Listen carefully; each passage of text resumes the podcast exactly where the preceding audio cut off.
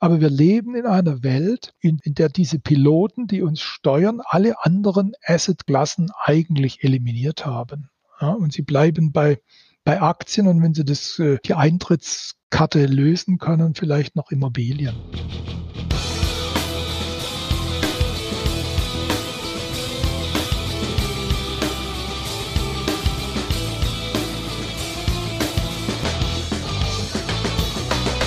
Hallo und herzlich willkommen zu einer neuen Folge von Der Finanzwiese rockt. Mein Name ist Daniel Kort und ich bin als Finanzrocker der Rockne-Teil im Podcastnamen. Gemeinsam mit dem Finanzvisier Albert Warnecke mache ich den Podcast nun schon sechs Jahre und auch wenn es nicht mehr so viele neue Folgen bei Der Finanzvisier Rock gibt, wurde es nach einigen Monaten jetzt mal wieder Zeit für ein neues Interview im Podcast und dieses Mal stammt das Thema vom Finanzvisier. Albert, wen haben wir denn heute zu Gast und was ist das Thema? Also, hallo Daniel. Ja, wie du schon sagst, das ist jetzt mein Thema und deshalb wird es ein bisschen theoretisch, aber dazu wirst du ja nachher noch was sagen. Unser Gast heute ist äh, Thomas Mayer, Gründungsdirektor und Leiter des Thinktanks Flossbach von Storch Research Institute. Und der Herr Mayer war vorher Chefvolkswirt der Deutschen Bank und war dann Deutschland Volkswirt bei Goldman Sachs und den Salomon Brothers. Und er hat auch noch beim Internationalen Währungsfonds in Washington und beim Institut für Weltwirtschaft in Kiel gearbeitet. Also letztlich ein ja, Ökonom äh, und das ist auch hier das Thema bei uns. Vermessung des Unbekannten heißt sein neues Buch. Es hat mir sehr gefallen. Es ist, wie es im Untertitel heißt, ein Essay über Geld und Gesellschaft in Zeiten radikaler Unsicherheit. Und äh, mir geht es ja auch immer darum, als Finanzvisier einfach auch mal klar zu machen, ist natürlich schon wichtig, den richtigen ETF zu haben oder die richtige Einzelaktie.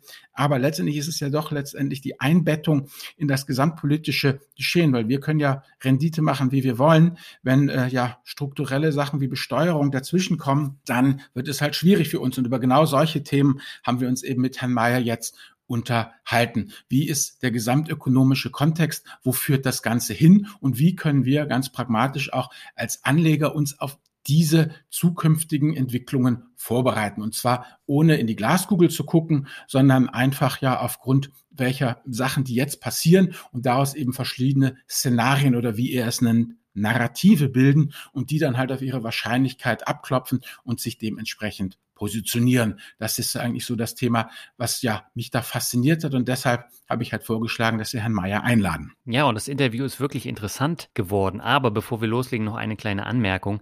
Mit 80 Minuten ist das Gespräch auch sehr lang geworden und es startet, wie du schon gesagt hast, Albert, ziemlich theoretisch und der praktische Teil mit den einzelnen Asset-Klassen, der startet dann nach circa der Hälfte, also nach 40 Minuten.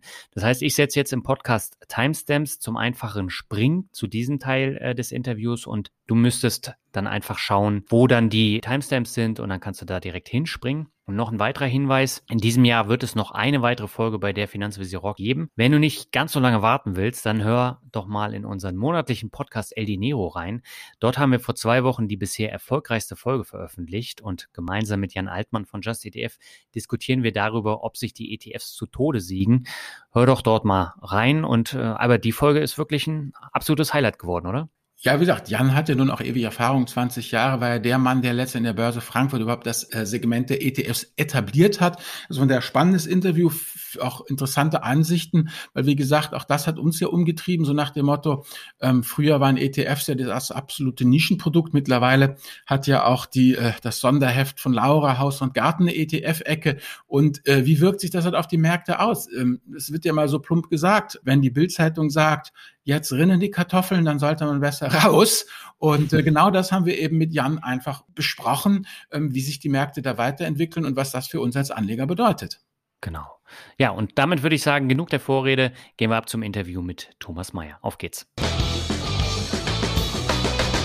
Unsere Leitung geht heute nach Köln zu Professor Dr. Thomas Mayer. Er leitet das Flossbach von Storch Research Center, hat mehrere erfolgreiche Bücher geschrieben und ist Honorarprofessor an der Universität Witten-Herdecke. Herzlich willkommen bei der Finanzwiese Dr. Mayer. Ja, guten Tag. Freut uns, dass Sie unserer Einladung gefolgt sind. Sie haben ja einige Jahre beim Internationalen Währungsfonds in Washington gearbeitet, wie ich gesehen habe, und sind dann 1990 in die Privatwirtschaft gewechselt. Sie haben dann mehrere Jahre für Goldman Sachs und die Deutsche Bank gearbeitet. Was würden Sie denn sagen, wie sehr hat sich die Finanzwelt denn in den letzten 30 Jahren geändert? Hat sich ziemlich geändert. Ich meine, ich kam in einer Zeit äh, zum Finanzbereich, wo äh, die Entwicklungen eigentlich schon im vollen Gange waren. Ich habe es mhm. aber vorher beim Internationalen Währungsfonds jetzt also eher von der, von der Behördenseite auch schon äh, verfolgt. Ich würde es mal so charakterisieren. Früher war äh, der Finanzbereich dadurch äh, charakterisiert, äh, dass man mit kaufmännischem Denken und gesundem Menschenverstand ähm, vorangegangen ist. Mhm. Und im Verlaufe dann der Jahrzehnte, das ging jetzt eigentlich schon vor meiner Zeit los mit der Entwicklung der sogenannten modernen Finanztheorie an den Universitäten, wurde äh, dieser Bereich immer mehr verwissenschaftlicht. Mhm. Ich, ich setze da gerne so ein bisschen die Parallele zur Entwicklung beim Bau. Mhm.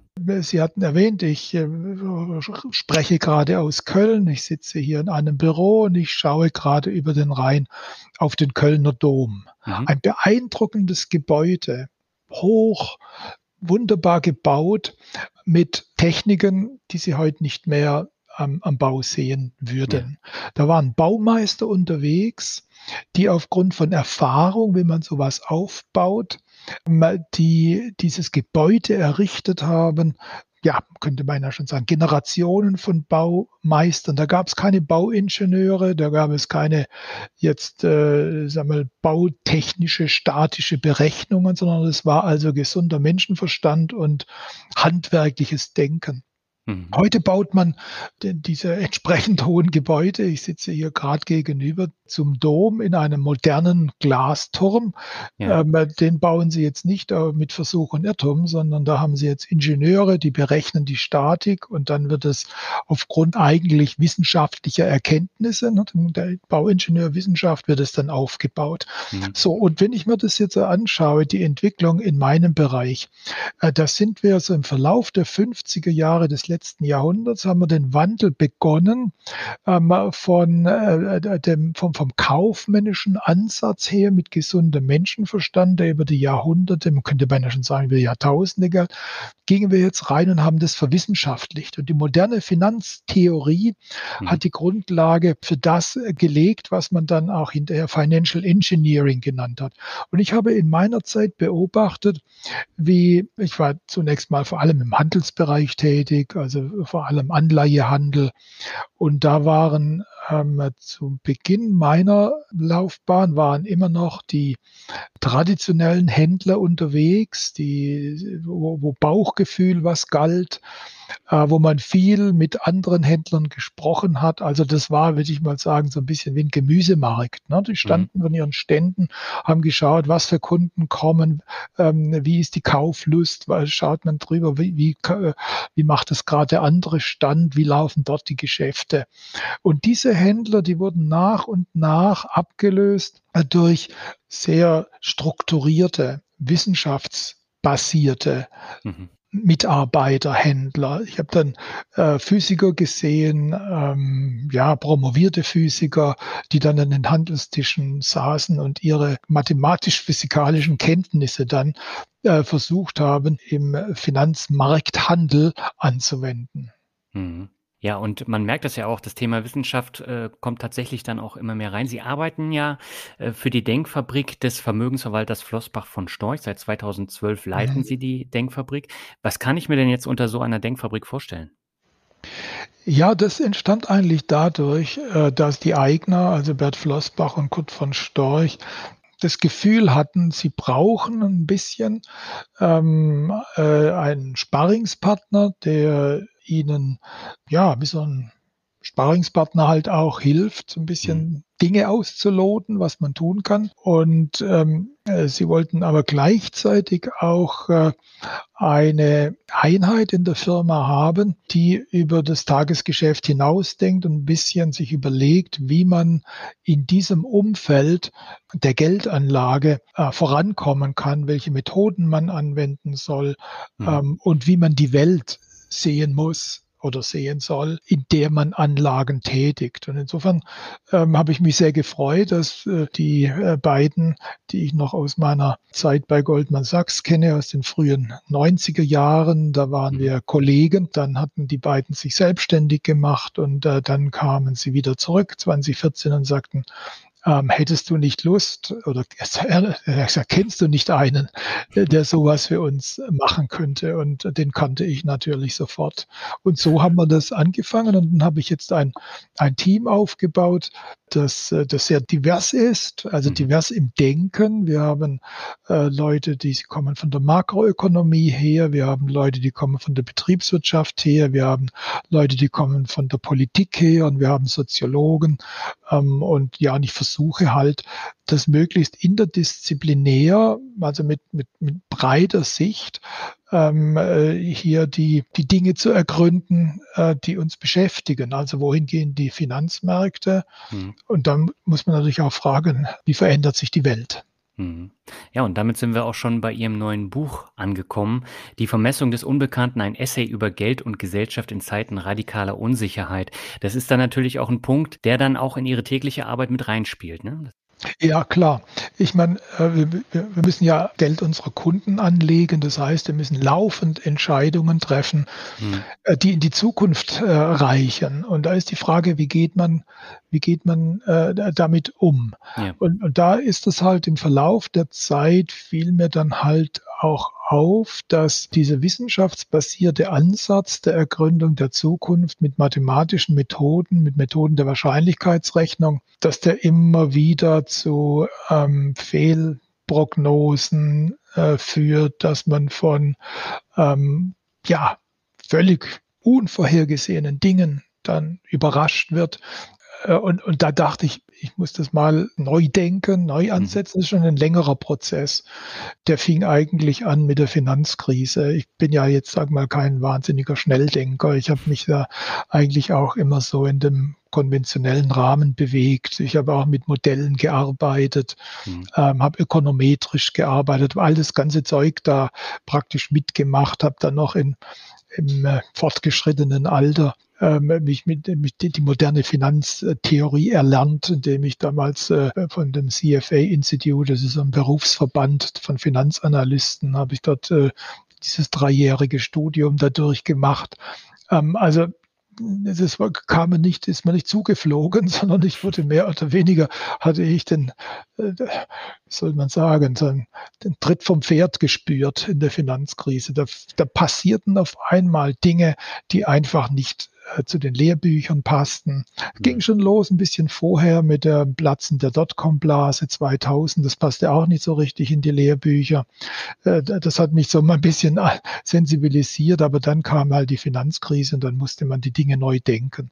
Und seither, seit dieser Zeit, also 2007 fing das an, Anfang 2007 ging es los, hatte dann seinen Höhepunkt mit der Lehman-Pleite September 2008. Seit dieser Zeit beginne ich, die Dinge wieder neu zu denken und versuche wieder ein bisschen von der Pike auf neu zu lernen und äh, habe das dann halt so im Laufe der Zeit ein bisschen, wenn ich da, habe ich umgedacht, bin ich zum Umdenken gekommen. Und dann kam natürlich die, die Pandemie. Äh, die ja, von der wir ja kalt erwischt wurden. Man musste, man, äh, Anfang stritt man sich ja darum, ob Mund-Nasen-Masken Sinn ergeben würden oder nicht und, und, und so weiter. Sie werden sich ja alle daran erinnern. Und da stellt sich halt schon die Frage, wenn man so reinfallen kann, wie wir äh, mit der Pandemie reingefallen sind, das war jetzt um Gottes Willen ja nichts, was, was einen komplett hätte überraschen brauchen. Und sowas gab es ja schon vorher hm. in der Geschichte und auch in anderen Weltregionen in Asien gar nicht so lange vorher. Warum fällt man denn auf sowas dann so dermaßen rein? Mhm. Ja, und damit würde ich sagen, sind wir auch schon mitten im Thema drin. Albert, da würde ich an dich übergeben. Ja, Herr Mayer, genau. Dieser Umgang mit der Unsicherheit, wie gesagt, da kann ich mich auch gut wiederfinden, weil, wie soll ich sagen, ich bin vielleicht noch ein bisschen jünger als Sie, ich weiß es nicht, aber dieses Umdenken und dieses, man muss nochmal was Neues lernen, das hat mich ja auch ergriffen. Also dieses ganze Thema eben, gut, natürlich jetzt als Ingenieur bin ich ja dann doch, schmerzt mich dann doch immer, wenn die Mathe gegenüber der Psychologie den kürzeren zieht. Äh, aber wie das halt so ist, ähm, wie Sie schon sagten, ähm, der Mensch äh, muss sich weiterentwickeln, muss sich äh, da was überlegen, wenn das, was man sich mal so überlegt hat, in seinem 50-jährigen Leben halt nicht mehr funktioniert. Das hat halt alles eine Halbwertszeit. Und damit würde ich jetzt halt gerne zu Herrn Rumsfeld kommen. Und der hat ja mal dieses Bermuda-Dreieck der Unsicherheit definiert. Also eben dieses Thema, die Known Knowns, also die bekannten, bekannten Sachen. Eben, es gibt Dinge, von denen wir wissen, dass wir sie wissen. Also dieses, ich weiß, wo hier im Haus der Kühlschrank steht. So, dann gibt's halt die bekannten Unbekannten, ja, wie ich weiß, zum Beispiel ganz genau, dass ich nicht weiß, ob und wann es nächste Woche regnet. So, Richtig. kein mhm. Thema. Und dann gibt's eben diese unbekannten Unbekannten, also die Sachen, von denen wir gar nicht wissen, dass wir gar nicht wissen. Und das ist natürlich dann ein Fall für Roland Emmerich, der uns dann wieder den Himmel auf den Kopf fallen lässt mit seinen Aliens. So, jetzt aber mal die provokante Geschichte. Herr Mayer, was spricht denn nun dagegen, diese Unsicherheit gegen ein Risiko zu tauschen? Weil Sie sagen ja, wir leben in einer Risikogesellschaft. Ist es nicht gut? Habe ich nicht als Bürger dieses Staates ein Recht darauf, dass die Experten, ja, die wir hier für teuer Geld bezahlen, für mich die Unsicherheit gegen das Risiko tauschen, die unbekannten Unbekannten in statistisch gezähmte Standardabweichung transformieren. Warum soll denn das alles nicht funktionieren, dieses wissenschaftsbasierte Risikomanagement? Richtig. Ich meine, wir haben Big Data, wir haben Internet, nie zuvor hatte die Menschheit mehr Informationen, ja? Wir haben Modelle und alles Mögliche. Und diese Menschen, die die machen, die sind ja nicht blöd. Also, mhm. wa warum soll ich als Bürger dieses Staates nicht sagen, Freunde der Nacht, gebt mir statistisch gezähmte Standardabweichung? Ja, ähm, also zunächst mal gebe ich Ihnen ja völlig recht. Wir müssen ja mit Unsicherheit umgehen. Ähm, ähm, unsere Handlungen reichen ja meist in die Zukunft. Die Zukunft ist unsicher und natürlich ähm, haben wir dann eben äh, die Notwendigkeit, ja, für die Zukunft zu planen. Die Frage ist nur, wie man es macht. Mhm. Und die Verwissenschaftlichung ähm, der, der Zukunftsplanung, ne, über, über Statistik, Wahrscheinlichkeitsrechnung ja. und so weiter. Das ist halt ein Weg, äh, den wir ähm, genommen haben, als äh, die, die Zukunft offen wurde ähm, ich nenne das jetzt mal die Zukunft offen wurde, deshalb, weil ähm, in dieser Zeit dann ähm, man nicht mehr daran glaubte, dass alles äh, göttlich vorherbestimmt war. Also wir sind jetzt in der Zeit der Aufklärung, in der ähm, sich Gott aus dem täglichen Leben zurückzog. Ähm, man dachte, der Mensch ähm, gestaltet doch sein, sein Umfeld und seine äh, Zukunft äh, selbst und es ist nicht Gott, der alles lenkt. Und in dieser Herr Zeit, war das das Beispiel ja, mit dem König, was Sie in dem Buch hatten? Nee, das war das Beispiel äh, der Entstehung der Wahrscheinlichkeitsrechnung. Okay, war, war, das nicht in Ihrem Buch, wo es um den König ging, der geköpft werden sollte? Und alle sich überlegt haben, ob man den König den köpfen darf. Und dann haben sie den König geköpft und siehe da, am nächsten Morgen ging die Sonne wieder auf und nichts ist passiert. Und dann fingen die Leute an zu sagen, na, wenn wir den König köpfen können, dann geht da vielleicht noch mehr. Ja, ein schönes Beispiel, auf das ich nicht gekommen bin. Okay, sorry, dann haben wir das ja, verwechselt. Kann man da, kann man da nehmen, kann man ja auch sagen, weil so, das ist ja dann ein bisschen später. Königköpfen denkt man halt dann äh, vor allem an die französische Revolution. Also man hat in, in, in, Großbritannien, irgendein Charles war Oder das. da, oder hat man, äh, war das ein Charles, ja. Aber das sind ja alles diese, ist diese Zeit, wir sprechen jetzt über die Zeit, ja, wo man also von dem, ähm, von der gottbestimmten Welt, von der, von der Vorhersehung bestimmten perfekten Welt geht man weg und äh, sagt also, der Mensch hat doch mehr Freiheit, äh, seine um, sein Umfeld, seine Zukunft zu gestalten. Und in dieser Zeit fiel dann die Geburtsstunde der Wahrscheinlichkeitsrechnung. Und zwar ähm, war das im Winter 1653, 54 als äh, da ein paar französische, natürlich Adlige, wer auch sonst, äh, Spieler um den Tisch saßen und da gab es einen Streit darum, ähm, wie denn jetzt äh, diese Würfel fallen würden. Ähm, was könnte man da jetzt darüber sagen? Und ähm, ähm, dann sagten, ja, also ich, wir kommen da selber nicht drauf, wie man das in den Griff kriegen könnte. Also fragen wir doch mal ähm, einen unserer großen Mathematiker, den großen Pascal. Mhm. Äh, der soll sich damit mal beschäftigen. Und der große Pascal, der fand das eine spannende Frage, fühlte sich aber auch äh, da allein dieser Frage nicht gewachsen und äh, zog dann auch noch den großen Fermat zu Rate. Und in einem Briefwechsel im Winter 53 1653, 54 zwischen Pascal und Fermat entstand dann diese Wahrscheinlichkeitsrechnung. Jetzt muss man halt auch sehen, dass diese Wahrscheinlichkeitsrechnung sehr stark auf ähm, die Umstände im Spieltisch ähm, auf den Spieltisch bezogen waren. Man kann sich das vielleicht so ein bisschen vergegenwärtigen, wenn man sich so einen Roulette-Tisch vorstellt. War vielleicht damals kein Roulette-Tisch, ich glaube, das waren eher Würfelspiele, aber mit dem Roulette-Tisch kann man das, glaube ich, sehr gut versinn, mhm. äh, veranschaulichen. Und da haben sie ja schwarz und rot und sie haben die Zahlen. Da liegt vor ihnen, was alles passieren kann. Und dann können Sie Wahrscheinlichkeiten vergeben, was da alles jetzt auftreten kann. Ne? Also, dass es rot-schwarz wird, ist vielleicht halbe halbe oder sowas. Ne? Ähm, und mhm. das können Sie jetzt tun und dann können Sie sich die Wahrscheinlichkeiten ausrechnen für bestimmte Strategien, die Sie da verfolgen wollen. Jetzt aber die Frage, haben Sie denn das in der äh, Wirklichkeit auch so? Lässt sich diese Versuchsanordnung des Spieltischs in die Wirklichkeit äh, übertragen? Und da gab es unterschiedliche unterschiedliche Einschätzungen. Ähm, da warnten äh, in den 20er Jahren schon äh, manche Ökonomen, also ähm, bekannt ist Frank Knight, der den Begriff radikale Unsicherheit geprägt hat. Äh, der sagte, das lässt sich nicht übertragen am Spieltisch, wo wir die möglichen ähm, Ergebnisse kennen, können wir die Wahrscheinlichkeiten errechnen mit der Mathematik äh, mhm. von Pascal und äh, Fermat. Aber in der Wirklichkeit kennen wir ja nicht alle Möglichkeiten, also können wir die Wahrscheinlichkeiten nicht so errechnen. Diesem äh, dieser Meinung hat sich auch Keynes angeschlossen, ähm, aber die wurde ähm, von anderen wurde die kritisiert.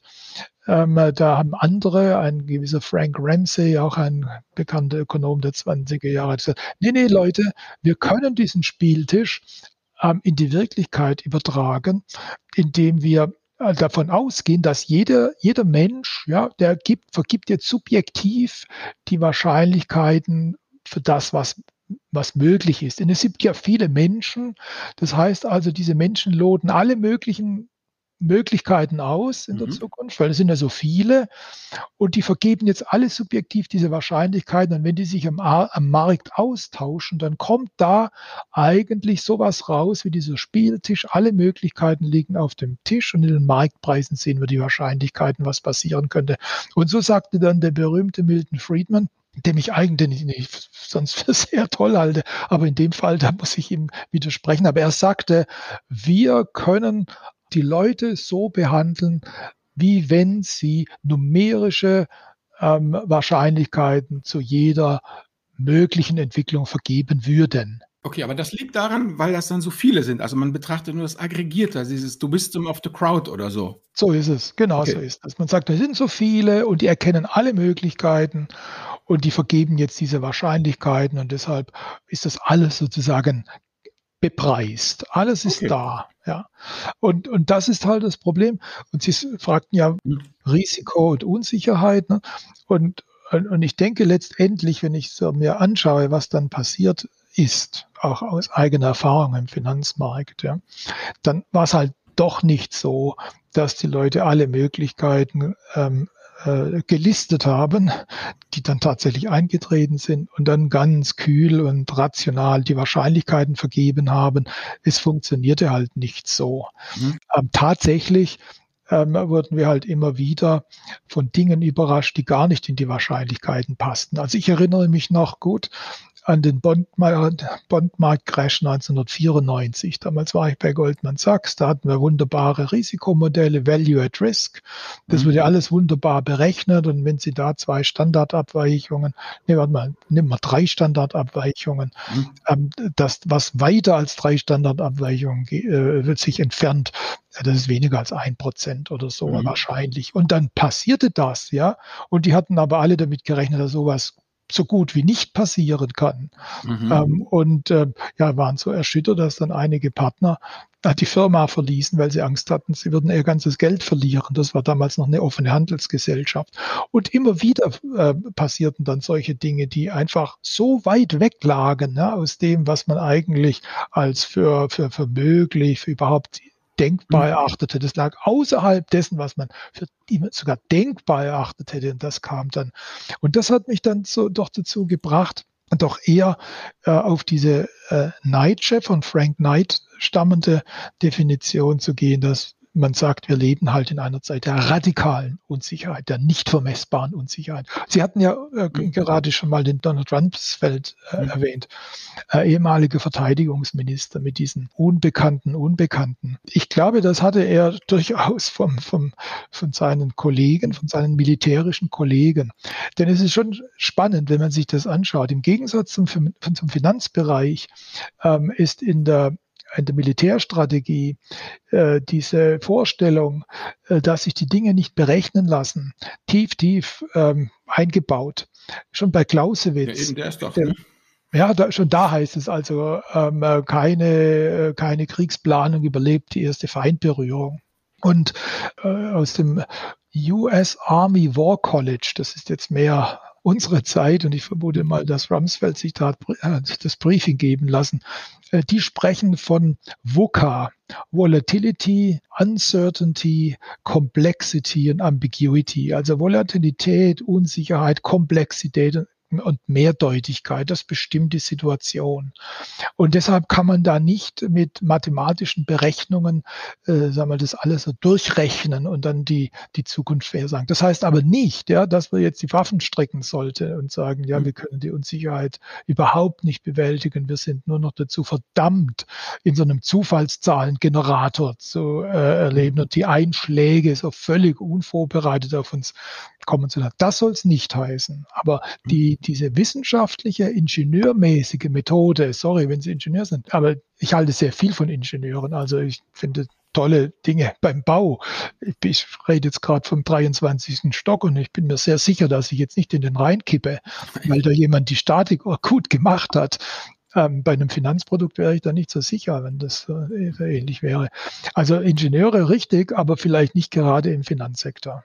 Alles klar. Also mit anderen Worten, wenn ich das kurz zusammenfassen darf, Sie sagen, dass, äh, ja, wie soll ich sagen, eben diese wissenschaftliche Art und Weise der Hammer ist, dass aber die Zukunft nicht nur aus Nägeln besteht, sondern dass wir da irgendwie doch noch mehr im Köcher haben müssen. Mhm. Und jetzt mal konkret auf Ihr Buch sozusagen. Ich habe das ja durchgelesen und fand das auch sehr spannend. Vielleicht mal ganz kurz auch für unsere Hörerinnen und Hörer moderne mhm. Geldpolitik.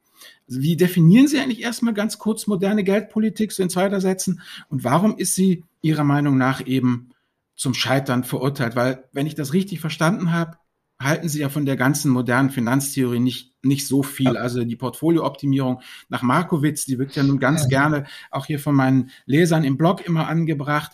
Oder das ähm, Capital Asset Pricing Modell. Oder ich meine, Eugene Farmer hat ja immerhin für seine Effizienzmarkthypothese äh, Nobelpreis bekommen, halten ja. Sie auch für un, ungeeignet. Das schmerzt mich natürlich als Ingenieur und ETF-Anleger, denn schließlich als ETF-Anleger beruht ja meine Anlagestrategie genau darauf, dass ich mir den ganzen Heuhaufen kaufe und auf Effizienz setze und nicht die Nadel heraus zu analysieren. Also dieses Thema moderne Geldpolitik und moderne Finanztheorie, warum ist das Ihrer Meinung nach jetzt nicht, ähm, ja, das Gelbe vom Eis, vielleicht zu hart gesagt, aber nicht der, das Ende der Evolution, vielleicht. Ja.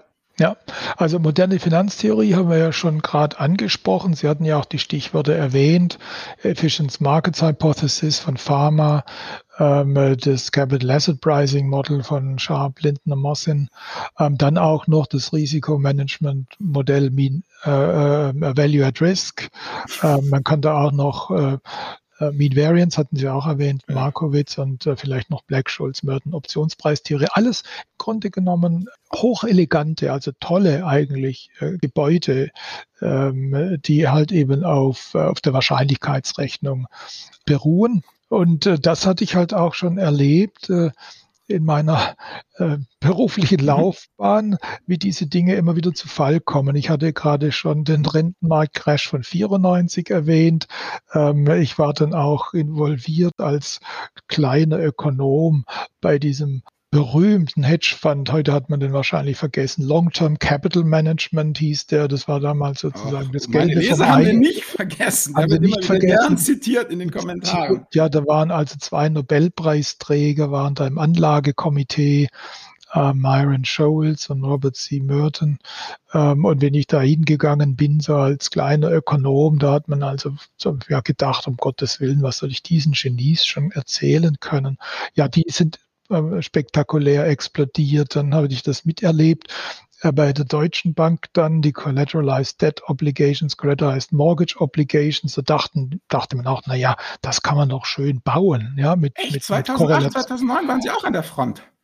Ja, also ich meine, ich habe die intern die Debatte ein bisschen mitgekriegt okay. zwischen den Leuten und den Greg Lippmann. Ne, der ist ja mhm. verewigt worden in Michael Lewis Buch ja, The Big Short und auch in dem klasse Film. Ne. Lippmann hatte gesagt, es geht fährt alles an die Wand.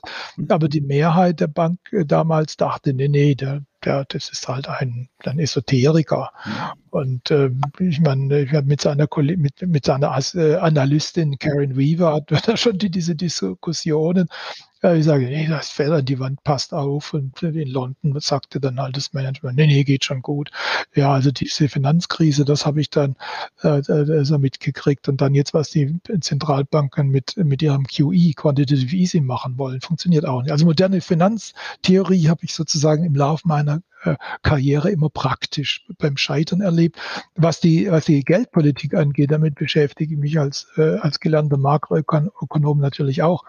Da fällt mir halt insbesondere auf, dass man sich doch da sehr, sehr stark jetzt ähm, Thema, äh, äh, wissenschaftlich äh, eingeengt hat. Man verfolgt das, das neukensianische Modell, also eine ganz bestimmte Sichtweise auf die Wirtschaft, äh, die einem halt ähm, ganz, ganz äh, zentral ähm, dieses, diese, diese Phillips-Kurve da in den Fokus rückt. Ganz kurz, was ist das? Das ist, genau, die Phillips-Kurve ist äh, das Verhältnis zwischen Arbeitslosigkeit und Inflation oder allgemeiner gesagt Kapazitätsauslastung der Wirtschaft und Inflation, wo man sagt, äh, je höher die Kapazitätsauslastung der Wirtschaft, also je geringer die Arbeitslosigkeit, desto höher die Inflation und umgekehrt.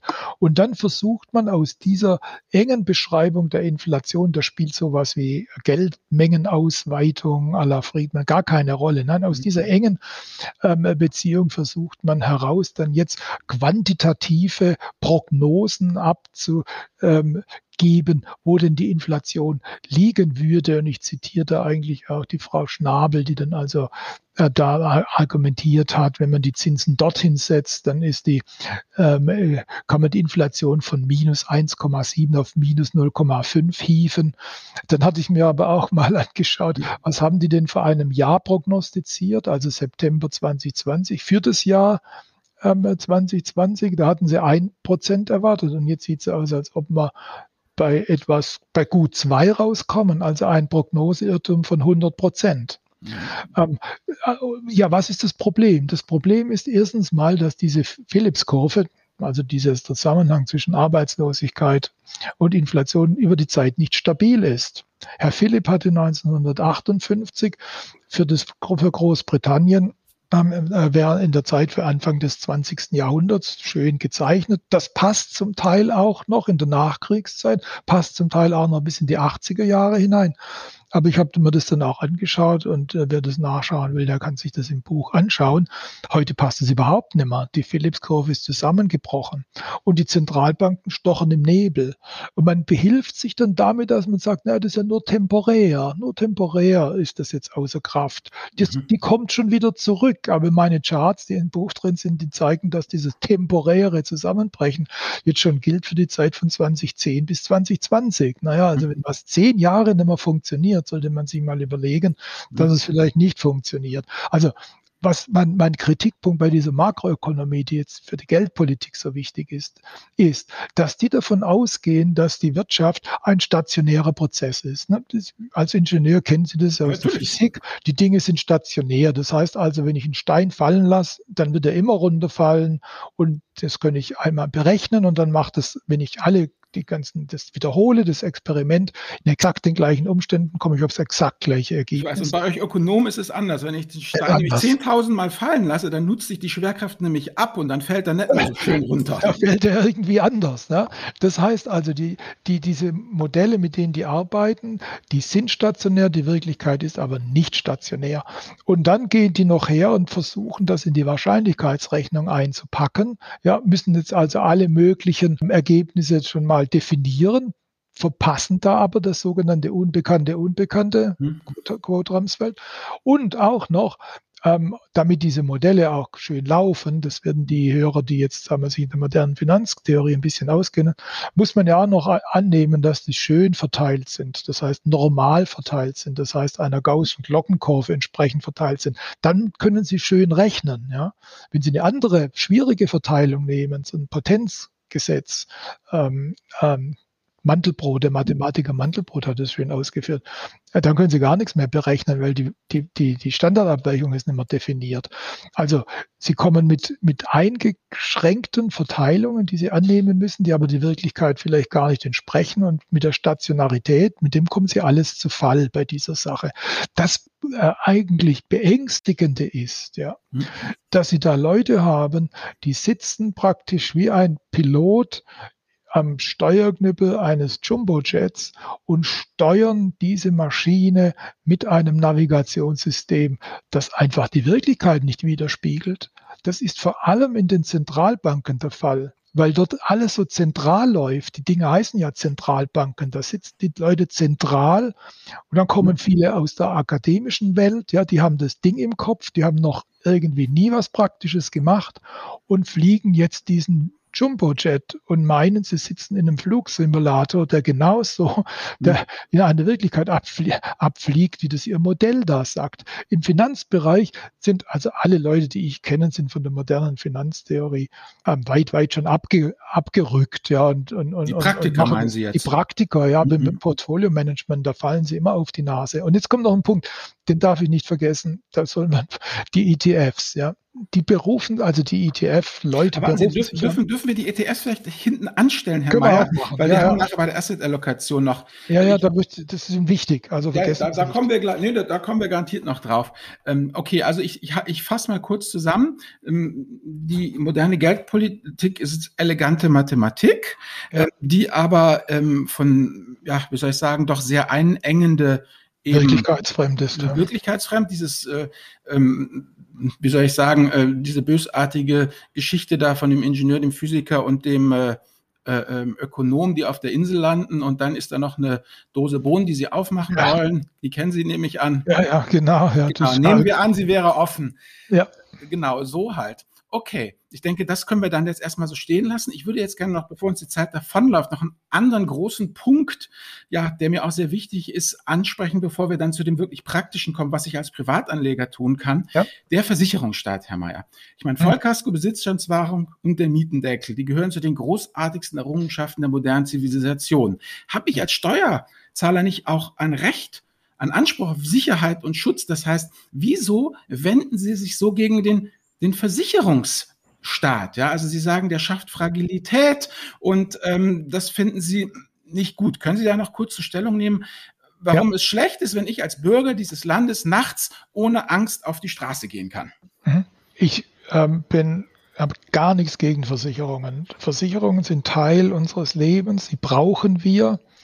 Und äh, die, die, die, die guten Leute in den, ähm, in den Versicherungen, die wissen, wie man damit umgeht. Und das ist nicht nur rein auf mathematischen Wahrscheinlichkeiten basierend, sondern da kommt auch noch eine eine gute Portion auch ähm, Überlegung und Menschenverstand mit rein. Also nichts gegen Versicherungen. Was ich aber beobachte ist, ähm, dass natürlich die, die Gesellschaft, ähm, je, je reicher sie wird, äh, je, je älter sie wird, äh, desto verlustaversiver wird sie. Nicht? Also desto mehr Angst hat sie vor möglichen Verlusten als vor Gewinnen, die sie durch Chancen ergeben können. Und, äh, man und dann ja auch mehr. Ich meine, die Fallhöhe ist auch größer. Wenn man es gut ja. angestellt hat, ist mit 50 plus, sollte die Fallhöhe größer sein als mit 20 plus. So ist das, ja genau. Das ist die alte äh, Erkenntnis in der Verhaltensökonomik, ne, dass die Verlustaversion halt äh, dann steigt und je älter das man ist, desto näher kommt man auch dem dem Tod und spürt den Verlust vielleicht ein bisschen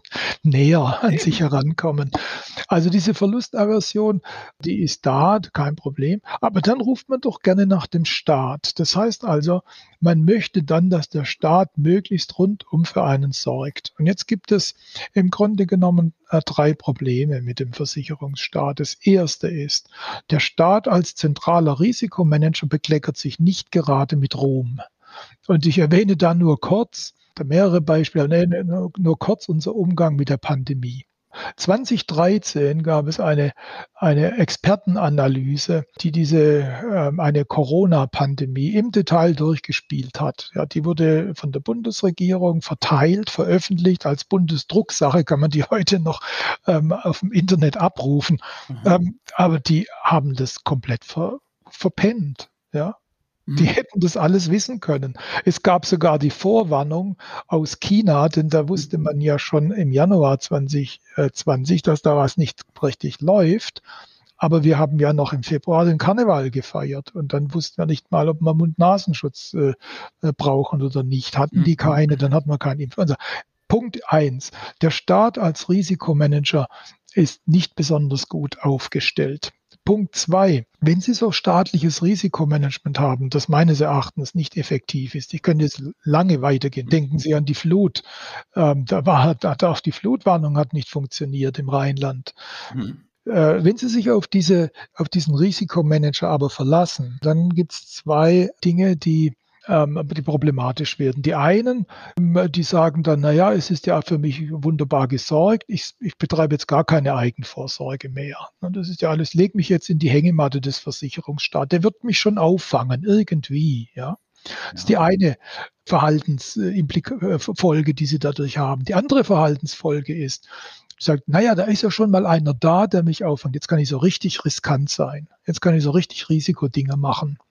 Jetzt fragen Sie, wer, wer macht das? erste wird jetzt vielleicht äh, offensichtlich sein. Und das sind also Leute, die sagen, naja Gott, warum soll ich mich denn groß anstrengen, wenn man, der Staat sorgt ja für mich. Das andere, das erlebe ich aber, aber habe ich erlebt im Finanzbereich. Und ja. bei dreijährigen Kindern, die einfach davon ausgehen, dass Mama und Papa sich schon retten werden. Und Oder deshalb Ruf auf die Mauer und ran an die Straße.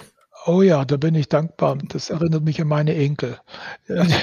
Die, sind, in diesem Al die, die, die, sind in, die sind in diesem Alter, ja. Das ist ein gutes Beispiel. Und ich habe das im Finanzbereich erlebt. Wir, wir redeten ja in meiner Zeit vom Greenspan Put. Also zu Ehren äh, des damaligen Federal Reserve Chairman Alan Greenspan, der immer die Zinsen senkte, wenn der Markt mal ähm, nachgab, der Aktienmarkt. Mhm. Und da hatte man den Greenspan Put. Das heißt also, das war eine kostenlose Versicherung. Das heißt, man konnte einfach auf die Pauke hauen. Und dieser Greenspan Put, der hat sich ja dann gewandelt, ja, bis hin zum Powell Put ne, von Jerome Powell, dem jetzigen Fed-Chef. Mhm. 2018, ähm, da ging der Markt mal ein bisschen in die Knie. Einige werden sich noch daran erinnern, weil da dachte der Markt auf einmal, na ja, die Fed ja, der wird vielleicht doch die Zinsen erhöhen. Unter Frau Yellen hat sie sich immer davor gescheut. Jetzt ist der Paul da, der, der, der erhöht die Zins. Markt ging runter. Anfang 19 hat der Paul gesagt, nee, nee, so war es ja gar nicht gemeint. Und im mhm. Verlauf von 19, also noch lange bevor wir das Pandemieproblem hatten, hat er die Zinsen wieder gesenkt. Mhm. Das heißt also, sie leben momentan in einer Finanzwelt, in der der Staat dafür, dafür sorgt. Und jetzt, äh, äh letzter mhm. Punkt da. Äh, ich hatte dann in der Zeitung gelesen, dass der Herr Seehofer zu einen Kommentar abgab, also unser Innenminister, äh, was die, äh, was die Flutopfer angeht. Er sagte, naja, also die Leute bezahlen Steuern und deshalb erwarten sie, dass der Staat sie versichert gegen solche Naturereignisse. Ja, da muss sich doch jeder, der selbst vorgesorgt hat und vielleicht eine Versicherung, Hausversicherung abgeschlossen hat, die auch Flutschäden mit beinhaltet, muss sagen, das nächste Mal, naja, bei so, bei so einer Politik, da spare ich mir doch das Versicherungsgeld. Das sollte der Staat richten. Und da kriegen sie eben diese Anreize zu einem eher ähm, ja, verantwortungslosen Verhalten, weil man davon ausgeht, wie der, unser Beispiel der Dreijährige, äh, dass, dass da schon jemand da ist, der einen vor Schaden bewahren wird. Aber wir sind eben keine Gesellschaft von Dreijährigen. Wir können es gar nicht leisten, weil der Staat nicht so effizient ist wie die Eltern. Okay, also das ist wirklich auch Mario Draghis Whatever It Takes sozusagen. Ich kann mich einfach darauf verlassen, dass es irgendwo dann doch noch eine letzte Verteidigungslinie gibt. Ja, Mario Draghi, whatever it state, damit haben die Politiker sich in ihrem Lehnsessel zurückgelehnt. Mhm. Da hat er gesagt, also wir werden halt so viel Geld drucken, dass der Euro überlebt und damit musste man nichts mehr machen. Mhm. Ja, okay. Gut, jetzt haben wir, denke ich mal, so das global strategische abgesteckt. Mhm. Und jetzt würde ich ganz gerne Daniel, dich bitten, kannst du jetzt nochmal den Pragmatiker hier geben? Was kann ich als Privatanleger tun? Ich glaube, das sollten wir jetzt auch mal besprechen. Ja, sehr gerne, Albert. Ja, Herr Mayer, Sie haben das super hingeführt und jetzt sind mir ein paar Fragezeichen im Kopf entstanden, mhm. die sehr gut dazu passen. Also wir haben jetzt gelernt, Akademiker, selbst Nobelpreisträger können sich irren, gerade was so unvorhergesehene Ereignisse angeht. Der Staat äh, kann sich irren beziehungsweise gar nicht äh, darum kümmern und dann kommen halt solche Geschichten wie die Pandemie jetzt zustande, wie Sie eben äh, geschildert haben. Wie ist es denn für mich jetzt als unterprivilegierter armer Privatanleger? Was kann ich da überhaupt noch ausrichten? Ja, ich würde mal diese Frage damit verbinden, wie man überhaupt mit dieser radikalen Unsicherheit umgeht. Mhm. Also nicht nur der Privatanleger, sondern jetzt auch der Profi. Denn beide betrifft das ja.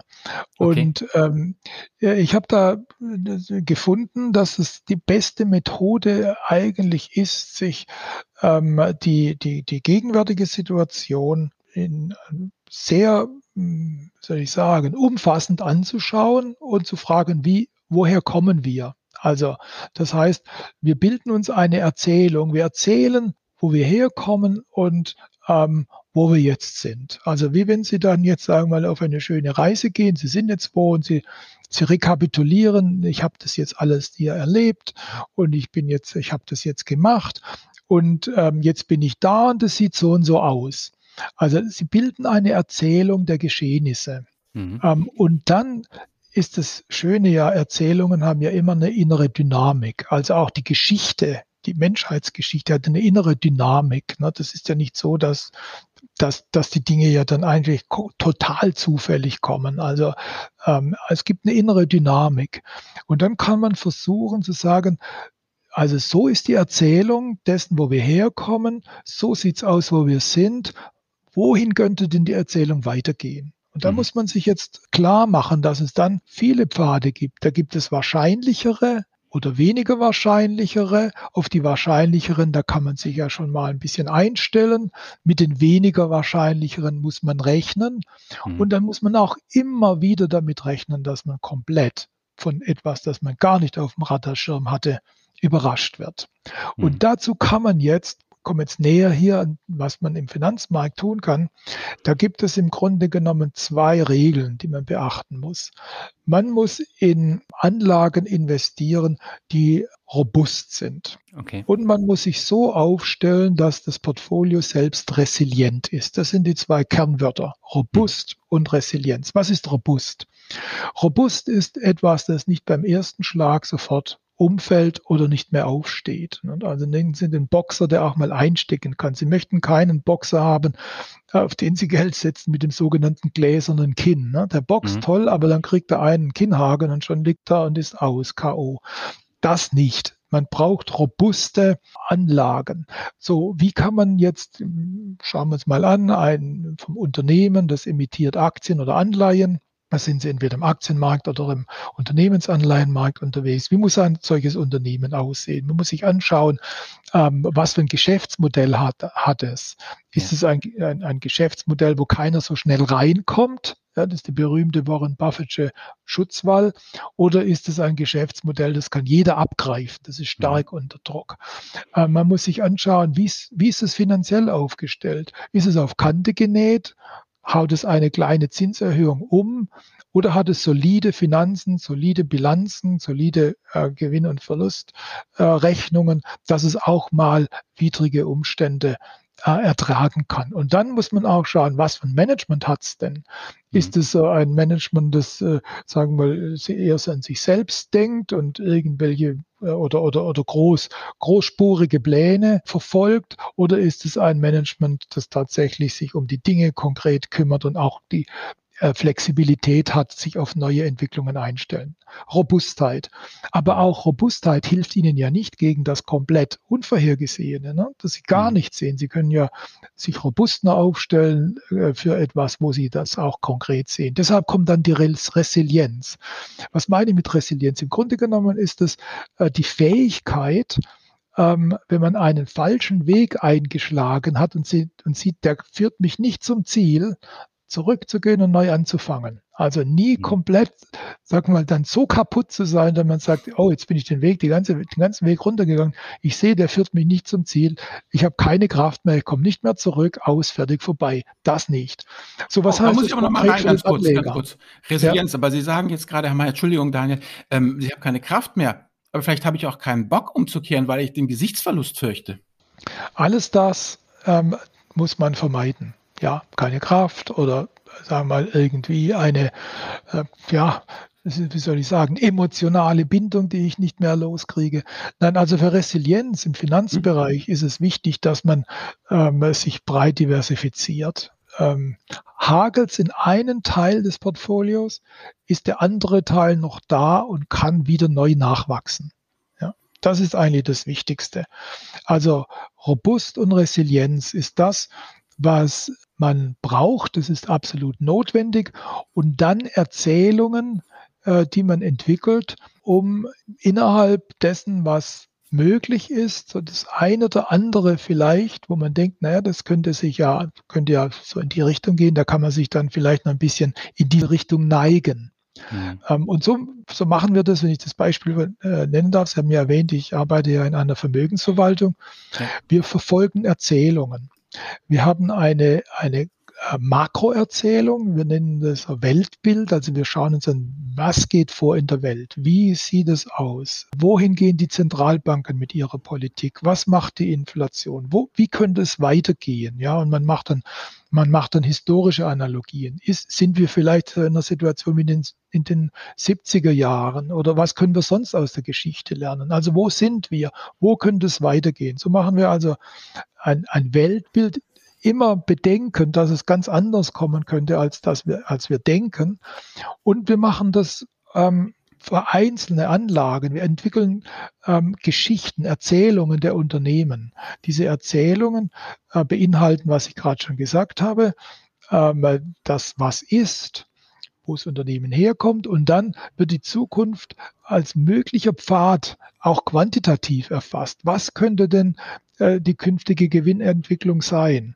Und so kann man dann schauen, ja, dieses Unternehmen hat eine überzeugende Erzählung, die Vergangenheit stimmt, die Gegenwart sieht gut aus, die Dynamik könnte es in einen äh, vorteilhaften Pfad weiterführen. Und dann mhm. kann man sagen, das kann jetzt in unsere Wahlmöglichkeit rein für ein Portfolio, das uns aber auch die Resilienz gewährt, dass falls wir uns dann total irren oder was was ganz anderes kommt, dass wir dann eben äh, die Kraft haben, auch die emotionale Kraft, wenn Sie so wollen, ne, Stichwort mhm. Gesichtsverlust, zu sagen, nee, das war nichts, wir machen das nochmal, wir gehen weiter. Wir haben immer noch genügend Reserven und wir können da weitermachen.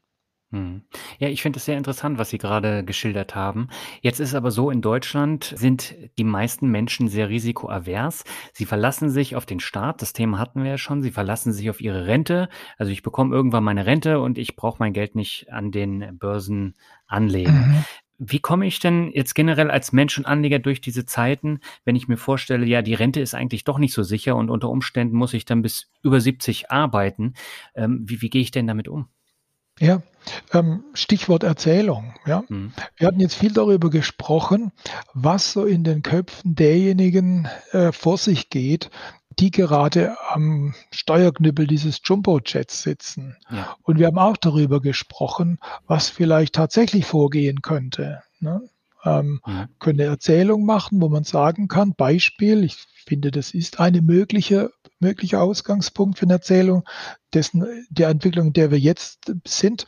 Es könnte ja so sein, dass es so kommt wie in den 70ern. Ne? Wir hatten da auch eine Geldschwemme.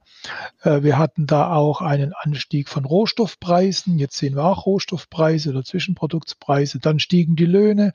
Die Geldschwemme erlaubte es, dass das alles in die Preise geht. Das könnte ja so sein dass es so weitergeht. Und gleichzeitig sehen wir aber, dass der Pilot am Jumbo-Jet auf seinem, auf seinem Navigationssystem die wesentlichen, die wichtigen Variablen gar nicht drauf hat. In dem Fall wäre es jetzt Beispiel Geldschwemme. Das mhm. heißt, ich kann jetzt als Anleger hergehen und kann sagen, möglicherweise geht es in die Richtung, aber diejenigen, die uns vor diesem Schaden bewahren sollen, erkennen es nicht. Wenn die das nicht erkennen oder nicht erkennen wollen, äh, dann muss ich natürlich schauen, dass ich meine Geldersparnisse auf das Notwendigste beschränke, denn die kosten mich. Ja, die kosten mich vielleicht sogar Negativzinsen, aber sie kosten mich auf alle Fälle bei Nullzins den Kaufkraftverlust den ja. sie dadurch erleiden. Die muss ich begrenzen, nicht eliminieren, denn ich brauche ja Liquidität. Vielleicht habe ich eine unvorhergesehene Ausgabe oder sonst was, aber begrenzen. Und dann muss ich schauen, wo gibt es dann jetzt noch Möglichkeiten, in, wo ich investieren kann. Dann komme ich zu den Anleihen und ich sehe, dass Buy and Hold, wie es früher ähm, eigentlich gängig war, das bringt nur äh, sicheren Verlust. Wenn ich in eine zehnjährige risikofreie, Bund, risikofreie Bundesanleihe investiere, dann sinkt die pro Jahr mit 0,5 Prozent Negativverzinsung. Und dann muss ich noch die Inflation abziehen. Da bleibt am Ende, wenn ich die einfach bis zur Endfälligkeit halte, kriege ich das Geld zwar zurück, aber das ist ja deutlich geschrumpft. Man kann dann sagen, ja gut, also dann suche ich mir andere Anleihen.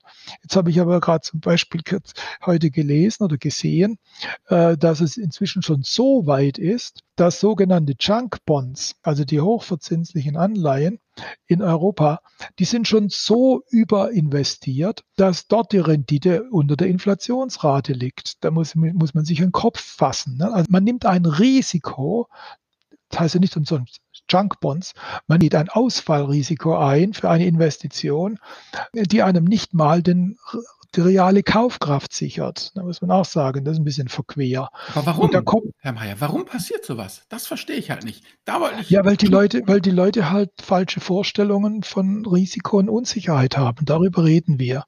Und wenn man dann in reingeht, was gibt es denn noch für Assetklassen, dann enden sie halt möglicherweise bei den Immobilien. Ich möchte nicht schlecht reden, aber das ist halt auch sehr, sehr teuer und eine hohe Eintrittsbarriere. Ne? Das ist teuer, müssen Kredit aufnehmen, ihre Transaktionskosten, Grunderwerbsteuer, Notargebühr, bla bla bla.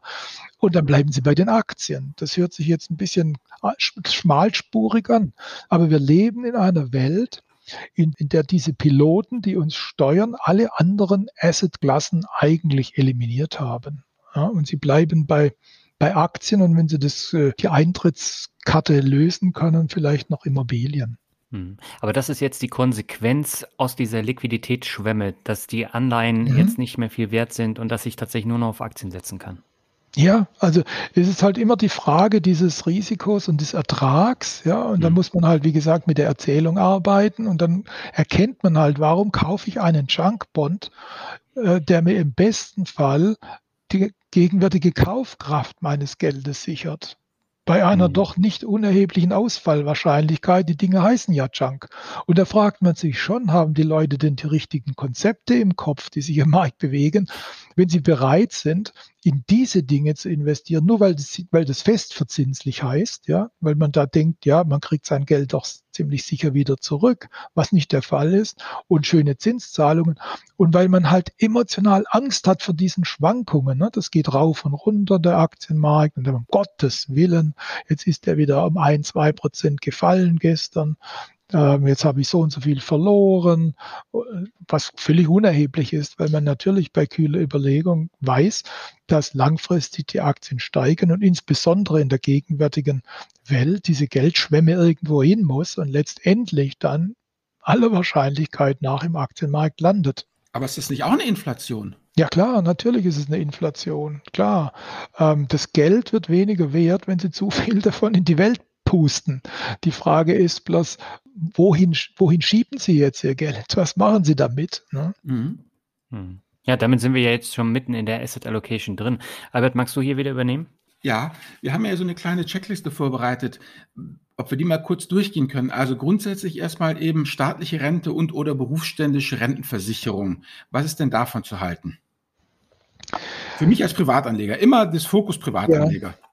Ja, ja, klar. Also zunächst mal ist es so, dass ich natürlich eine Rente im Umlageverfahren, äh, nehmen wir mal so die Staatsrente, das ist schon sowas wie eine Grundsicherung. Ne? Das ist ja nicht schlecht. Also deshalb, ich würde nicht sagen, schafft die staatliche Rente ab. Aber man muss natürlich klar erkennen, dass die einem wirklich nur so den Grundbedarf sichert. Ähm, ich glaube, der deutsche Eckrentner, der kriegt irgendwas um die 1000 Euro. Da kann man, kann man überleben, aber man kann nicht wirklich große Sprünge machen. Mhm. Ähm, also, aber das hat man ja. Ist ja besser. Ich habe mal eine Absicherung, sodass ich also nicht gleich zur, äh, auf der, unter Brücken schlafen muss. Äh, also das ist schon mal da. Jetzt muss man aber sehen, dass man, um seinen Lebensstandard abzusichern, braucht man weitere Dinge. Und da ist es halt das Problem, dass die Produkte, die bisher die angeboten werden, die leiden halt auch darunter. Unter anderem auch aufgrund von regulatorischer Vorgabe, also der, der mhm. Staat mischt sich ein, ähm, dass die halt nicht so stark in die einzig noch ähm, ja, ähm, attraktive Assetklasse investieren äh, dürfen, wie sie eigentlich sollten.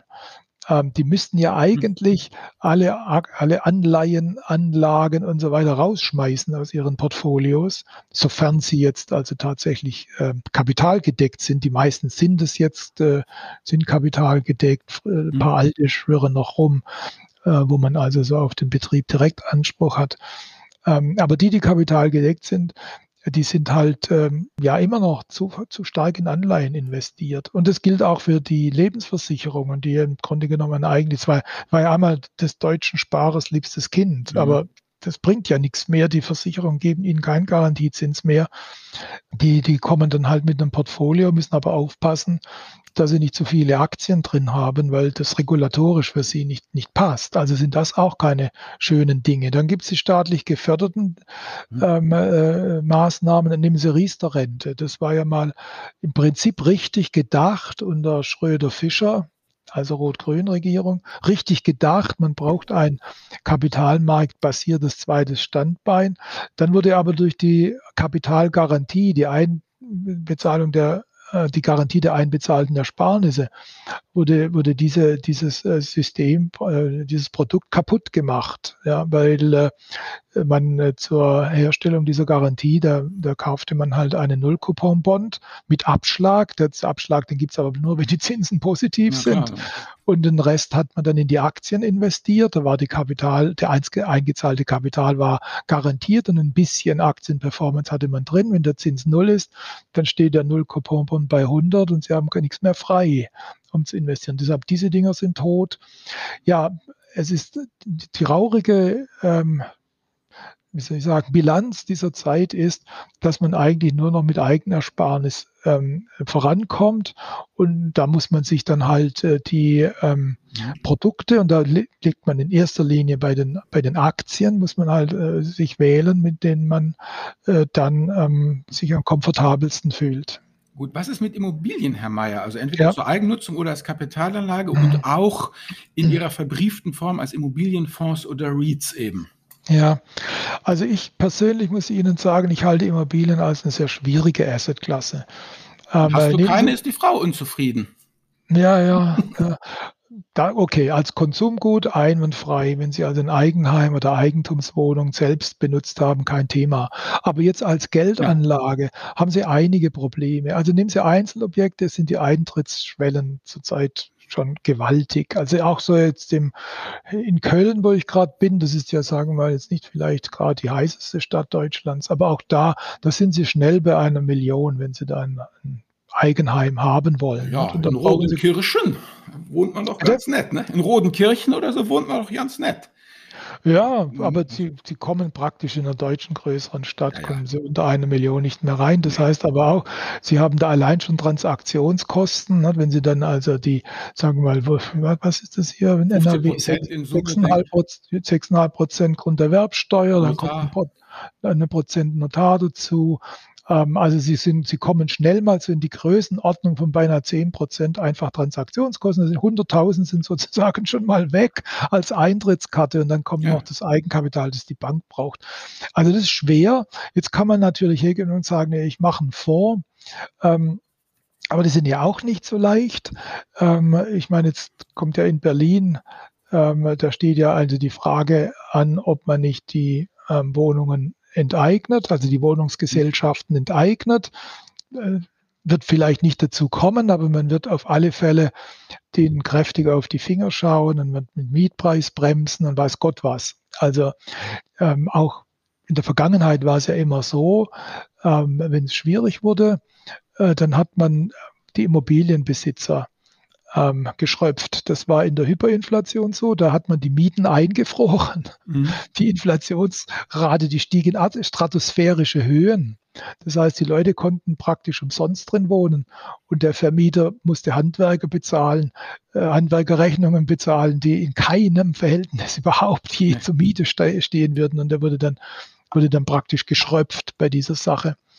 Ähm, ich denke mir, ja, Aktien sind ein bisschen leichter, denn ich glaube auch sogar äh, linke Politiker haben verstanden, dass wenn sie die Unternehmen kaputt machen, ähm, dann ähm, gehen die Arbeiter auf die Straße und dann haben sie politischen Problem. Man wird mhm. da ein bisschen vorsichtiger umgehen, denke ich mal. Okay, also kein Problem mit REITs oder den, den, den offenen Immobilienfonds sozusagen.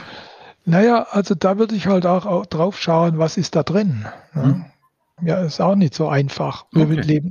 Also wenn Sie offene Immobilienfonds nehmen, dann erinnere ich mich dran, als ich mich mit dieser Asset-Klasse mal noch ein bisschen beschäftigt habe, da waren ja oft auch Gewerbeimmobilien drin, haben Sie ja gewaltige, momentan gewaltige Veränderungen. Ne? Wie, was ist denn ein, ein, ein Kaufhaus in der Innenstadt noch wert, jetzt wo mhm. alles Onlinehandel betreibt? Ähm, ist da jetzt vielleicht ein Lager am, in Autobahnnähe drin, eine riesige Lagerhalle in Autobahnnähe drin, auf die Amazon scharf ist, mhm. ist vielleicht ganz gut. Also mhm. da ist, eine, ist keine einfache Asset-Klasse, ich sage es mal so. Okay, gut. Und dann, ähm, wie es aus eben mit, ganz klar haben Sie immer wieder gesagt, breit gestreutes Aktienvermögen. Und jetzt eben natürlich ganz klar in der Verpackungsform, in der Darreichungsform, entweder ganz normaler Fonds, Indexfonds, beziehungsweise eben die mhm. ETFs, die ja, ja, einfach das Mittel der Wahl heutzutage sind. Ja, Sie hatten ja kurz angesprochen, warum funktionieren überhaupt ETFs, wenn, wenn ich sage, die, äh, die Finanzmarkttheorie nicht funktioniert. Ähm, die funktionieren deshalb, weil sie eigentlich ähm, das Trittbrettfahren erlauben. Ähm, also das ist nicht so, dass die Finanzmärkte wahnsinnig effizient sind aus sich selbst heraus, ja, sondern ähm, das geht, weil immer noch genügend aktive Manager sich im Markt tummeln ähm, und äh, schauen, welche Unternehmen sind gut, welche sind schlecht und das spiegelt sich in den Preisen wieder. Und jetzt kann ich natürlich als ETF-Investor hergehen und kann äh, sagen, ich profitiere davon, dass immer noch so noch genügend Aktive da sind ähm, und äh, kaufe mir dieses passive Produkt das dann äh, mit Unternehmen gefüllt ist, äh, die ich zu Preisen erwerbe, die halbwegs realistisch sind. Ja, weil der Markt immer noch halbwegs realistische Preise ausspuckt, weil da genügend aktive Anleger äh, der, unterwegs sind. Also von daher gesehen ist ja nichts einzuwenden gegen Trittbrettfahren, wenn das funktioniert. Ne? Dann, dann wird es betrieben.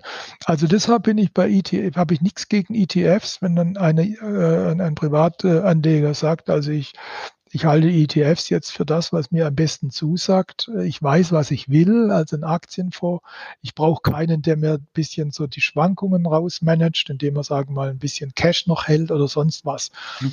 Ähm, dann macht man das. Ich sehe nur eine Gefahr bei diesen ETFs. Und das ist, die wurden ja erfunden, John Bogle, ne, der Gründer ja. von Vanguard, das ist ja der Vater der ETFs. Und der sagt, ja, kauf den ganzen Heuhaufen, such nicht nach der Nadel da drin, dann kriegst du die auch mit. Ähm, und, und auf diese Produkte, die sind jetzt auch sehr günstig. Ne? Sie können jetzt äh, ein, ein, ein MSCI World oder, Vanguard oder FTSE All World Index relativ günstig kaufen, niedriger Verwaltungsgebühr. Da haben Sie einen ganzen Hauf, Heuhaufen ähm, aller Weltunternehmen drin. Und warum soll man das nicht tun? Mhm. Aber die Branche hat jetzt auch gemerkt, naja, also ähm, das ist jetzt so billig, da verdienen wir nicht mehr so recht da, da, dabei. Wir können ja die Leute, Leute, die Leute ein bisschen anfüttern dass sie jetzt spezielle Dinge machen. Und denen verkaufen wir dann ähm, teurere Produkte und sie haben dann das Gefühl, sie können wieder ein bisschen rum, rumrühren im Heuhaufen. Ne? Sie können ein bisschen die Nadel suchen. Und das, die mhm. Verführung ist sehr groß. Ja, das gibt auf der einen Seite diejenigen, äh, die glauben, sie könnten, sie seien cleverer als alle anderen. Es gibt auch diese schöne Umfrage. Jeder, jeder männliche deutsche Autofahrer glaubt, dass er besser fährt als der Durchschnitt. Und, und so glaubt man halt dann, ja, man könnte da ein bisschen rum, mhm. rumrödeln. Man könnte, was weiß ich, diesen Sektor kaufen. Nehmen Sie Value versus Growth. Ich kaufe jetzt ein bisschen Value. Der ist, war, war ja billig und Growth ist zu teuer. So kann man ein bisschen rumrödeln. Ja. Das ist klasse für, klasse für die Industrie. Ähm, weil die diese Produkte mit höheren Gebühren verkauft, aber ist meines Erachtens widerspricht es dem Geist der ETFs, der Indexfonds, wie es John Bogle ähm, äh, ja. äh, ursprünglich mal konzipiert hat. Das sehe ich auch so. Kaufen und, und breit und fertig. Absolut, genau, richtig. Ähm, und dann gibt es noch die andere Sache, ähm, dass man sagt, naja, man will ja mit seinem Investment was Gutes tun. Äh, Klimaschutz, Umwelt ist mhm. ja ein, ein, ein, ganz großes Herzensanliegen des deutschen Menschen. Ähm, also kauft man ein ESG-Produkt. Und auch da muss man sagen, da wird halt auch viel, äh, würde ich mal sagen, grün angestrichen. Jetzt hat gerade ein großer deutscher Voranbieter, ist jetzt gerade unter dem, unter dem Scheinwerferlicht der amerikanischen und deutschen Aufsicht ob dieses Produkt nicht einfach nur grün angestrichen ist. Da muss man auch ein bisschen aufpassen. Deshalb würde ich eigentlich sagen, wer sich mit ETFs anfreundet, kauft den ganzen Heuhaufen, verzichtet darauf, da irgendwelche Nadeln zu suchen. Mhm. Danke, Daniel. Hast du noch was, paar Anlageklassen? Ja, Herr Mayer, wie sieht es denn mit Gold aus? Das ist ja schon seit Jahrhunderten etabliert. Äh, ist das eine Möglichkeit, wo man Geld investieren kann? Richtig, jetzt kommen wir also äh, ein bisschen weiter, wo man also sagt, wir gehen jetzt nicht nur äh, ganz passiv vor, sondern so überlegen uns ein bisschen, ob äh, plausible Erzählungen, die wir jetzt uns entwickelt haben, ob die mhm. vielleicht realisiert werden können. Und da gehört natürlich eine Erzählung dazu, dass wir durch die Geldschwämme, die gegenwärtig von den westlichen Zentralbanken erzeugt werden, ähm, wir unser Geld verschlechtern, vielleicht sogar ja. ruinieren. Und da ähm, wenn man diese, äh, diese Erzählung, wenn man der eine gewisse, soll ich sagen, Relevanz gibt, wenn man da, mhm. wenn, wenn man denkt, da so könnte es kommen, kann man sich natürlich als Versicherung alternatives Geld äh, ins Portfolio legen. Das ist eine Rückversicherung.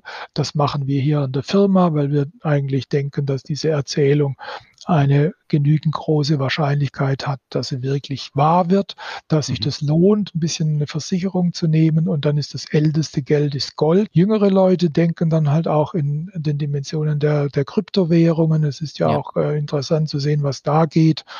Ähm, also das, äh, das, das speist, diese, das Interesse an Gold und Kryptos speist sich im Wesentlichen aus dem Misstrauen gegenüber dem, dem, dem gesetzlichen Zahlungsmittel, das halt durch diese ähm, staatlich induzierte Geldschwemme ähm, in Misskredit kommt. Hm. Was halten Sie denn generell von Kryptowährungen? Ist das auch eine Assetklasse, in die man investieren sollte? Ähm, das mit dem sollte lasse ich mal weg, weil ähm, da müssen Sie schon ziemlich schwankungsresilient sein. Absolut. Also das heißt, ja. Sie müssen das aushalten können. Also sollte lasse ich mal weg, aber es ist eine entstehende Assetklasse. Ähm, da gibt es eine Studie, äh, die ähm, ungefähr vor einem Jahr erschienen ist von dem CFA Research Institute. Äh, äh, CFA ist eine Analystenvereinigung, eine globale Analystenvereinigung, äh, zu der ich auch gehöre, die dann also, äh, also das eher unter professionellen Gesichtspunkten anschauen. Das ist jetzt keine industriespezifische oder oder, oder, oder Unternehmen sollte ich sollte sagen, unternehmensspezifische mhm. oder verbandsmäßige äh, Organisation, sondern die sieht sich das also eher so von der Profession her äh, an. Und die hatten dann was so Simulationen gemacht, indem sie Kryptowährungen einem, einem Vermögen beigemischt haben, ein Portfolio beigemischt haben und äh, untersucht haben, ob das vielleicht ein bisschen hilft. Und sie kamen dazu, dass das in der Tat äh, die Performance etwas verbessert hat, ohne im Portfolio selbst zu übergroßen Schwankungen beizutragen. Das heißt also, wenn man äh, mit dieser Asset-Klasse umgehen kann, also wenn man da nicht in Panik gerät, wenn das mal ähm, kräftig auch mal runtergeht, mhm. ähm, dann kann man das schon beimischen, denke ich schon. Mhm. Wie haben Sie denn Ihr Vermögen umgesetzt? Auch so breit gestreut, auch mit Kryptowährungen und äh, Gold, oder sind Sie da komplett beim Thema Aktien geblieben? Nein, ich habe ja auch, wie wir das in der Firma machen, wir haben ja in der Firma in den Fonds so insgesamt gesehen, also das hängt natürlich auch von der Art des Fonds ab, aber so um die bis an, bis an die 10% Gold drin. Ich habe persönlich mhm. auch ähm, Gold-ETFs. Ähm, mir ist diese ganze physische Goldlagerung einfach ein bisschen zu kompliziert. Also ich denke auch nicht, die Welt wird untergehen, aber äh, ich habe schon meine Bedenken, was die Zukunft des, äh, des Geldsystems, wie wir es kennen, angeht. Also Gold-ETF.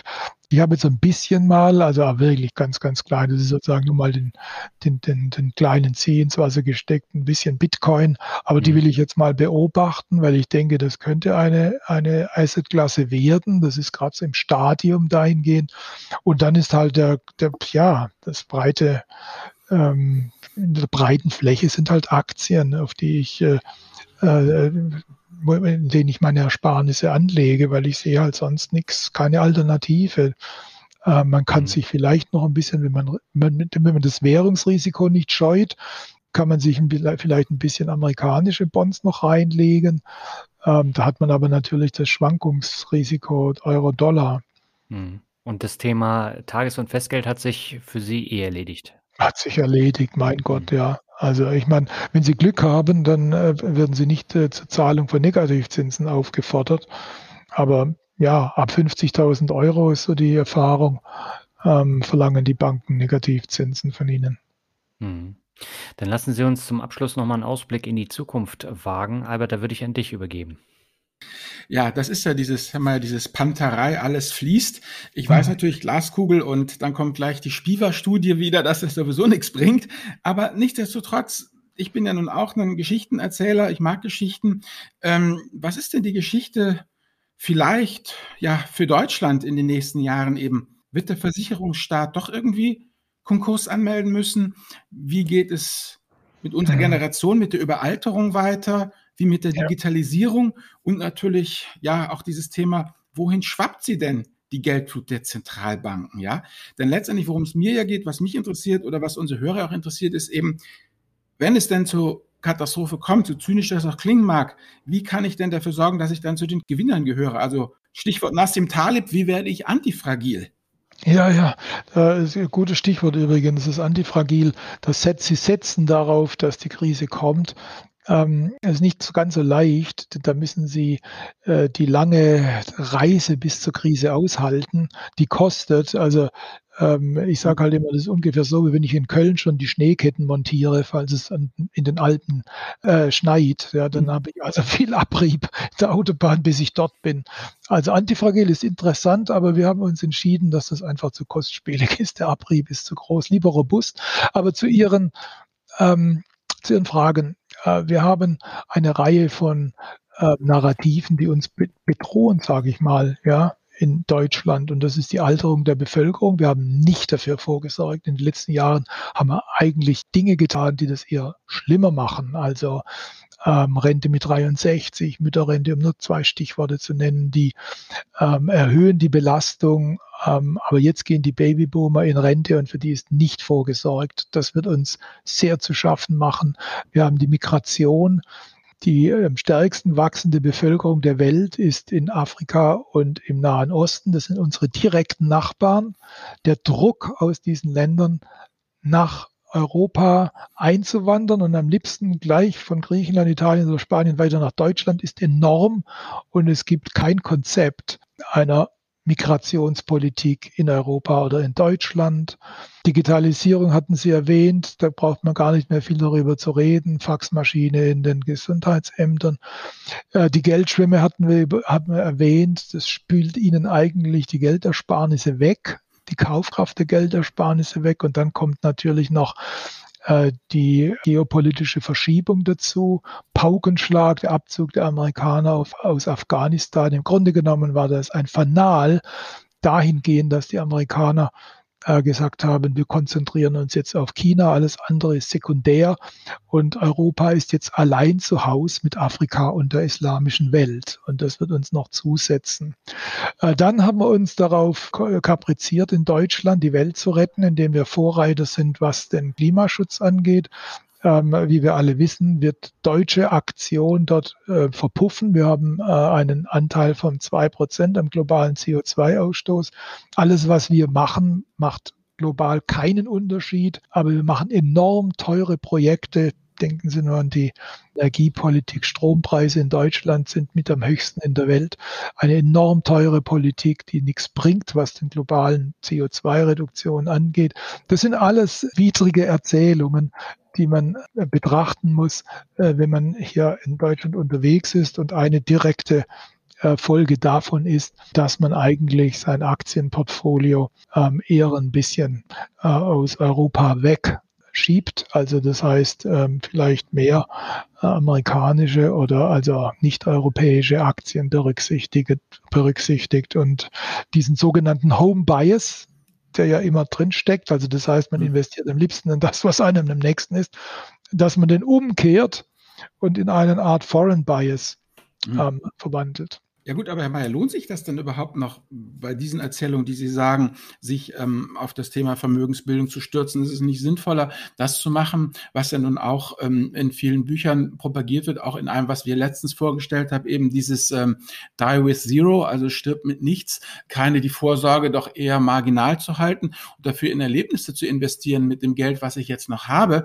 Denn analog zur Fabel von der Grille und der Ameise, was nützt es denn der Ameise, wenn sie im Sommer gearbeitet hat und dann ganz viele Grillen im Winter kommen und sie überrennen und ihr die, äh, sozusagen die, die Ersparnisse wegnehmen. Also ist es eigentlich nicht ähm, rational in diesem gefangenen Dilemma, irrational zu sein und die Kohle rauszublasen und dann ähm, lieber zu sagen, ja, aber ich war, als ich noch jung war und als es noch ging, habe ich eben nicht gearbeitet und gespart, sondern ich habe die Welt gesehen, ich habe den Sonnenuntergang auf den Philippinen gesehen, ich bin mit äh, äh, Orcas getaucht und das kann mir jetzt niemand ähm, wegnehmen, weil ich so oder so jetzt ähm, als jemand, der jetzt vielleicht 35 oder 40 ist, ähm, doch eher dann ja in, in einer Welt leben werde, die nicht mehr so ist, wie wir sie uns heute sozusagen, also wir, es wird ja öfters gesagt, dass äh, unsere Kinder die ersten sind, die es äh, schlechter haben und nicht besser als die vorhergehende Generation. Oder ähm, ist das einfach nur eine Erzählung, die sie halt einfach aufgebaut haben, um eben, ja, der Klassiker, ne, fürs mit dem Schlimmsten rechnen und dann froh sein, wenn es eben nicht passiert. Also äh, ich meine, äh, ich bin da ganz bei Ihnen, dass man ähm, den, ähm, den, den materiellen Besitz, dass man den nicht zu hoch hängen sollte, sonst verpasst man das Leben. Man sollte ähm, ganz bestimmt äh, die Dinge, die Sie erwähnt haben, tun. Man sollte in seine Bildung investieren, man sollte sich für Kultur interessieren und so weiter und so fort. Also bitte nicht den materiellen Besitz jetzt ganz hochhängen, so eine Art Dagobert Duck-Existenz zu führen. Das halte ich also wirklich tatsächlich für kontraproduktiv. Andererseits ist es aber auch so, dass es eine schöne Geschichte gibt, alles der nicht eingetretenen Apokalypsen. Mhm. Also deshalb wollte ich ja auch damit noch andeuten, man sollte halt eben auch mit dem Unerwarteten rechnen, nämlich damit, damit, dass die Apokalypse nicht kommt. Mhm. Ich habe kürzlich mal so eine schöne Geschichte gelesen, was die Leute sich alles für Weltunterge auf Weltuntergänge vorbereitet haben im Verlauf der letzten 50 Jahre. Es gab ja immer mal wieder so Sekten, die sagten, dann so und so vielten fällt uns die Welt, äh, fällt uns was alles auf den Kopf und dann passiert nichts. Ne? Also das heißt, jetzt zu sagen, ich gehe davon aus, es geht eh alles den Bach runter und ich verbrasse jetzt alles, das ist natürlich schon eine Ecklösung. Da müsste man sagen, und was, wenn die Welt nicht untergeht? Was mache ich denn dann? Äh, schieße ich mir da eine Kugel in, den Kopf, weil es nicht geklappt hat? Also deshalb würde ich sagen, man sollte mit äh, schlimmen Dingen rechnen, aber man sollte jetzt nicht auf den Weltuntergang setzen. Da steht man dann vielleicht ganz schön dumm da. Gut, das ist ein schönes Schlusswort. Wollen wir jetzt zur Medienempfehlung kommen, Daniel? Wie siehst du das?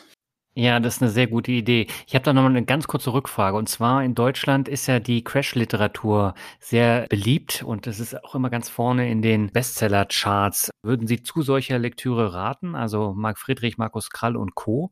Einfach um sich mit den negativen Seiten auch auseinanderzusetzen oder fehlt Ihnen da die positive Aussicht? Also mir fehlt da insbesondere die Bescheidenheit des Autors. Denn die Leute tun so, als ob sie wiss, wüssten, dass die Apokalypse jetzt kommt ja. und stellen sich halt auf ein, eine bestimmte Sache ein. Ich habe das jetzt schon so oft erlebt, wenn Sie, man kann ja immer sagen, es wird ganz schlimm, der Crash mhm. kommt und wenn Sie zufällig das äh, sagen vor einer Aktienmarktkorrektur, dann sind Sie der große Held.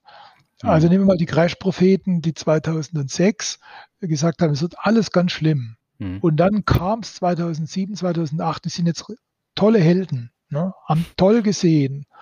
Der große Crash, der größte Crash aller Zeiten, der Jahrhundert-Crash, der Jahrtausend-Crash und so weiter. Man muss aber auch rückblickend sagen, hätten sie dann 2006 alles verkauft und wären nicht wieder eingestiegen in den Markt, mhm. dann wären sie jetzt ein ziemlich armes Würstchen. Ja, wer hätten Sie den ganzen, die ganze Crash-Literatur einfach an sich vorbeiziehen lassen und wären drin geblieben im Markt als ein globaler mhm. ETF, hätten Sie jetzt eine ganz gute Performance hingebracht. Also mhm. Äh, die, diese Crash-Propheten, die halte ich jetzt eigentlich für ja, Zufallsprodukte ihrer Zeit. Das heißt nicht, dass man sich nicht mit äh, interessanten ökonomischen äh, Theorien, Bildern also da meine ich jetzt Weltbildern auseinandersetzen mhm. soll. Also ich finde, ich bin momentan halt auch so ein bisschen beeinflusst von, von Robert Schiller, der übrigens mhm. auch ein Crashbuch geschrieben, geschrieben hat über die berühmte Irrational Exuberance. Mhm. das ja. er ja für den Platzen der Dotcom-Blase veröffentlicht hat, aber das war kein Crashbuch im eigentlichen Sinne, sondern das war im Grunde genommen eigentlich eine hochinteressante Analyse, die er da gemacht hat. Hm. Und äh, von ihm kann man sehr viel lernen. Also ich war sehr beeindruckt von seinem, äh, von seinem jüngsten Research-Projekt, äh, der Narrative Economics. Mhm. Ähm, Sie haben mich ja jetzt viel über Erzählungen reden hören, dass wir die Welt ja. in Erzählungen denken müssen.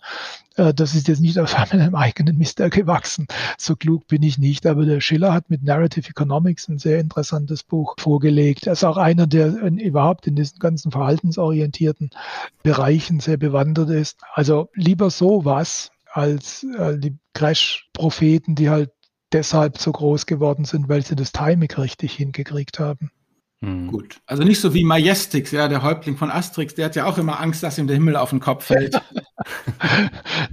ja, beim Aktienmarkt ist es ja halt so, irgendwann geht es mal runter ne? und dann geht es wieder hoch. Äh, und wenn es runtergeht, ist das der große Crash. Aber wenn Sie dann die Entwicklung anschauen, das kann ja jeder mal machen, der kann sich ja einfach mal den S&P 500 nehmen und den Verlauf der letzten 50, 60 Jahre sich anschauen, dann sind alle diese Crashs sind verschwunden die sind gar nicht mehr sichtbar in so einem Chart. Gut, ich gebe ja zu, wir haben jetzt alle nicht nicht, nicht, äh, wir haben nicht alle 50 Jahre, 60 Jahre Zeit für unser Investment. Insofern ist es mhm. nicht ganz unerheblich, nicht, wann man einsteigt. Aber wenn man jung ist, ähm, da sollte man sich um solche Dinge keine Gedanken machen. Sehr schön.